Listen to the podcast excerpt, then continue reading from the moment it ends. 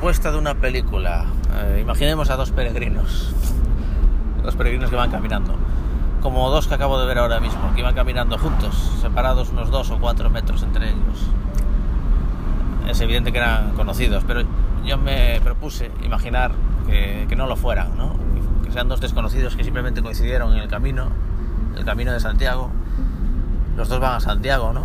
Entonces van en la misma dirección, bueno, caminan a la misma velocidad, al final van juntos pero son dos insociables. Al contrario que los peregrinos, que todos son muy sociables, ¿no? Para eso hacen el camino, para socializar. Nadie hace el camino por deporte, ni devoción, ni, ni religión. No nos engañemos, todos van para socializar. Son gente muy sociable, pero estos dos no, no lo son. Quizás los dos únicos del mundo que no son sociables y peregrinos a la vez. Puñetas, imaginemos una película completa, dos horas y media, tres, de estos dos peregrinos caminando, haciendo el camino, ¿no? Sin hablar, apenas se dijeron hola al principio y luego cada uno va a lo suyo.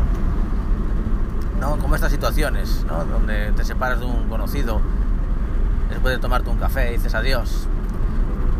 Pero resulta que vais unos metros, unos metros incomodísimos, en, el mismo, en la misma dirección y el mismo sentido deciros nada, porque ya os dijisteis adiós, ya no hay nada más que decir, simplemente esperáis que, que llegue el momento de bifurcación, a veces incluso forzáis esa bifurcación, ¿no?